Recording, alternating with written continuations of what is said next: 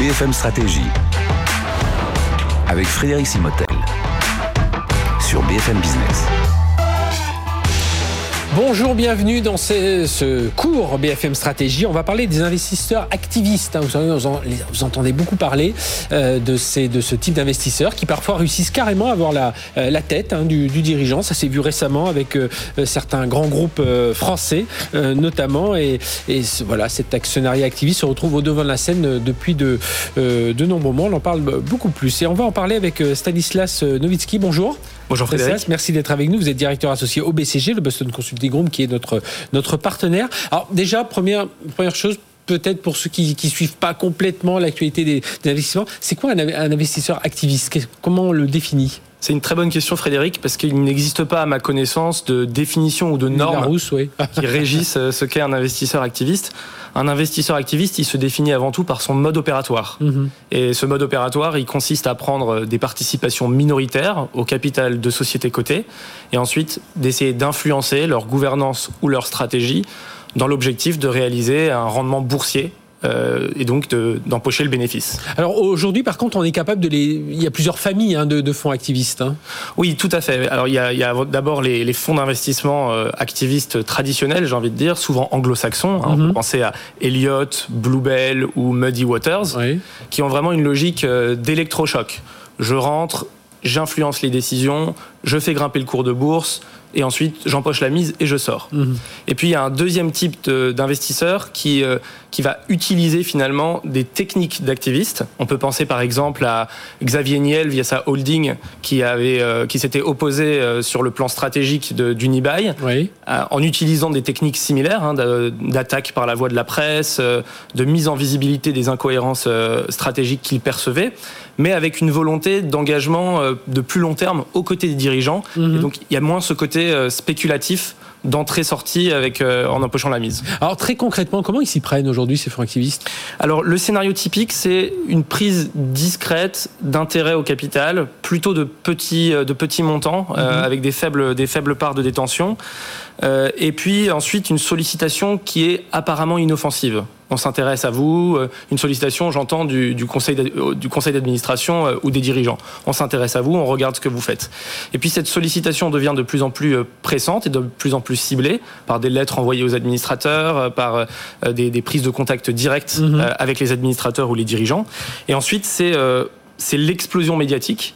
Et là, l'idée, c'est vraiment de rendre visibles les exigences du fonds activiste euh, les demandes qu'il formule au oui, conseil de montrer parfois l'incohérence stratégique, euh, enfin, ou ce que l'on suppose être une incohérence stratégique. Exactement. Et c'est cette annonce, euh, lorsqu'elle est, lorsqu'elle est rendue publique, qui est censée déclencher l'augmentation du cours de bourse et donc euh, l'enrichissement potentiel euh, du, du, fonds qui, qui s'est manifesté. Et, et, alors là, vous, vous en parliez à, à l'instant, les Elliott, les Muddy Waters, on en a entendu parler. Tiens, je pense à Solution 30, cette entreprise française récente, mais il y a eu Danone.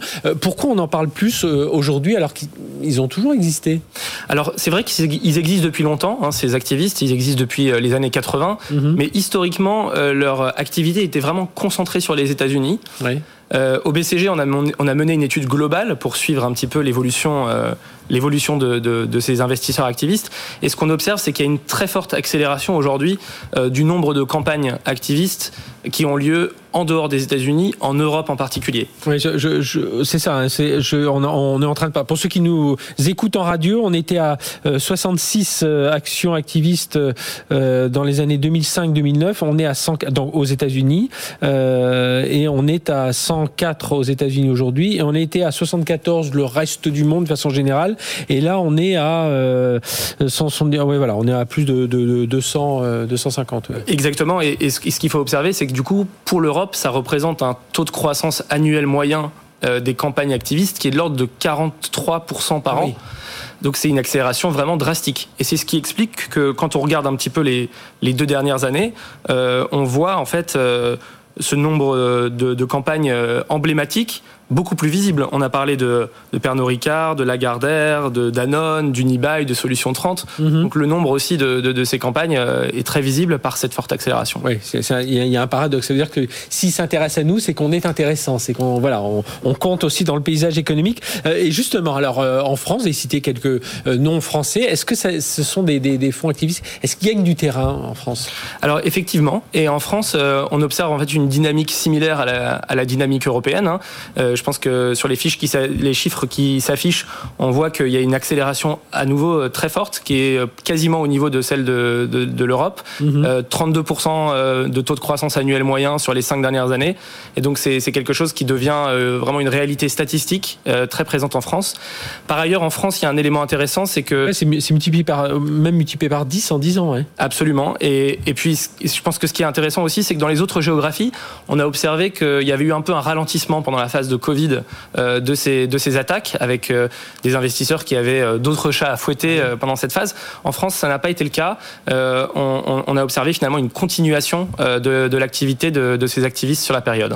Et donc les pourquoi ils s'intéressent encore plus à la France aujourd'hui Alors, il y a plusieurs raisons qui expliquent ça. D'abord, euh, en France, on a la chance d'avoir des champions. Oui. et euh, ces champions s'internationalisent. À mesure que ces champions s'internationalisent, ils deviennent de plus en plus comparables Mhm. à euh, leur, euh, à leur, à leurs consoeurs, euh, si je parle des entreprises, à leurs consoeurs anglo- anglo-saxonnes. En plus, ils s'internationalisent non seulement euh, par croissance interne, mais de plus en plus. Alors, ils l'ont toujours fait, mais on sent quand même une accélération de rachat aussi de- d'entreprises. Alors, pas forcément des gros, des grosses fusions, mais souvent des, des, euh, ça peut même être des startups, mais voilà, des prises de position assez fortes à travers ces, ces rachats dans différents pays. C'est vrai, mais indé- indépendamment de la dynamique de Mhm. rachat, euh, je pense que ce qui est intéressant, c'est que à mesure qu'elles s'internationalisent, elles deviennent donc plus comparables euh, aux entreprises internationales, et, euh, du coup, euh, ça donne des angles d'attaque euh, aux, investisseurs activistes qui vont se mettre à comparer la gouvernance, la gestion des coûts, les critères de rémunération des dirigeants, euh, l'avancement dans la politique RSE, l'avancement dans la transformation digitale, qu'ils ont autant finalement de, raisons euh, de trouver un angle pour, pour critiquer ou contester la stratégie qui est suivie par, par ces entreprises. ils ont en tête le contexte un peu géo, de géolocalisation, c'est se dire tiens les critères pour une entreprise française c'est pas les mêmes que les critères pour une entreprise américaine. Ça ils l'ont quand même en tête tout ça. Alors c'est parfois un reproche qui est fait euh, aux fonds activistes, c'est que les, les fonds activistes raisonnent beaucoup par benchmark. Par, par comparaison chiffrée. Et certaines de ces comparaisons sont tout à fait légitimes et Mhm. pertinentes, mais il y en a certaines qui sont fortement influencées par euh, le contexte économique euh, Oui. dans lequel on, opère, ou même les cultures d'un pays.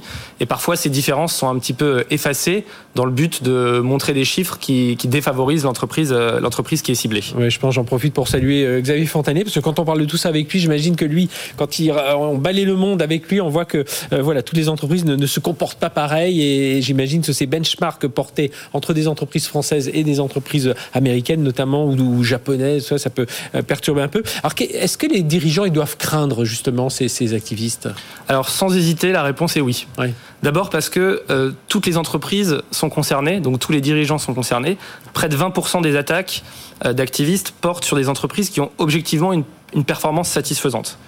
Euh, la deuxième raison, c'est que euh, un activiste qui entre à votre capital, c'est jamais une bonne nouvelle. Ouais. C'est très déstabilisant pour les Bah, On l'a dirigeants. vu là en plus avec l'actualité. Ouais. C'est déstabilisant pour le conseil d'administration aussi. Ça consomme de la bande passante. Il faut s'occuper des urgences. Mhm. Et puis euh, l'impact pour l'entreprise et pour les dirigeants est assez inquiétant. En fait, paradoxalement, moins de 40% des campagnes d'activistes ont un, un- un effet bénéfique sur le cours de bourse à moyen terme. Mhm. Et donc euh, souvent, ces attaques sont génératrices de valeur à très court terme, mais destructrices de valeur à moyen terme pour l'entreprise. Et, tout- tout, et tout est acheté alors à chaque fois? Enfin, faut, faut nuancer un peu.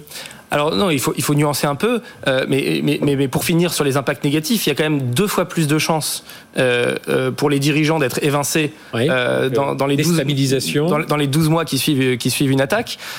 Donc il y, a, il y a quand même ces deux éléments-là qui sont la performance moyen terme et puis euh, l'impact sur les dirigeants qui sont négatifs.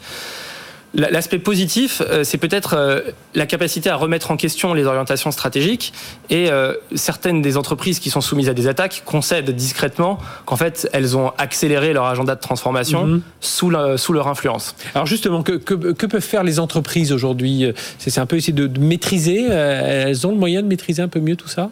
Alors je pense qu'il faut voir cette menace activiste vraiment comme une opportunité. J'aime bien faire le parallèle avec la cybersécurité finalement. Mhm. Quand on est à risque d'être attaqué, on a deux options. Soit attendre, euh, soit anticiper et se préparer. Et les dirigeants, face aux activistes, peuvent anticiper et se préparer.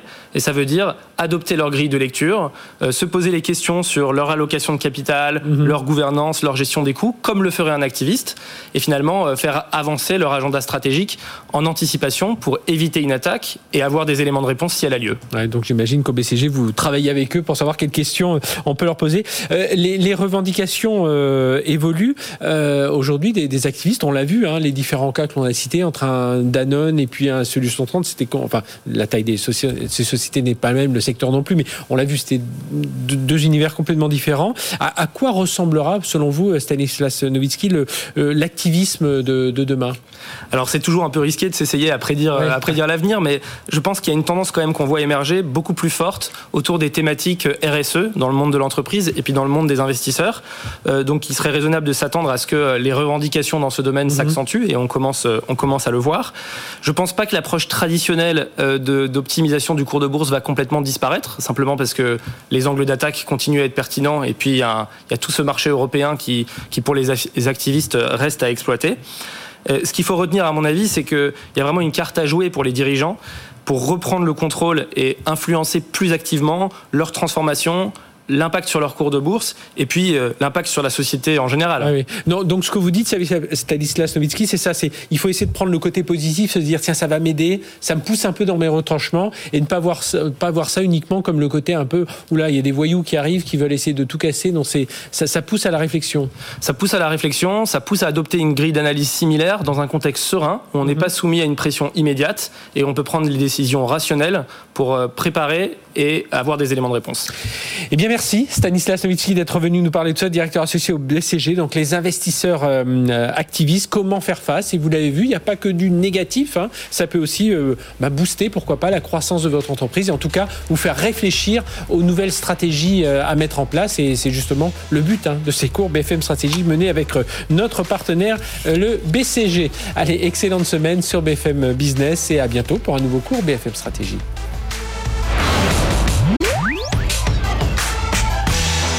BFM Stratégie sur BFM Business.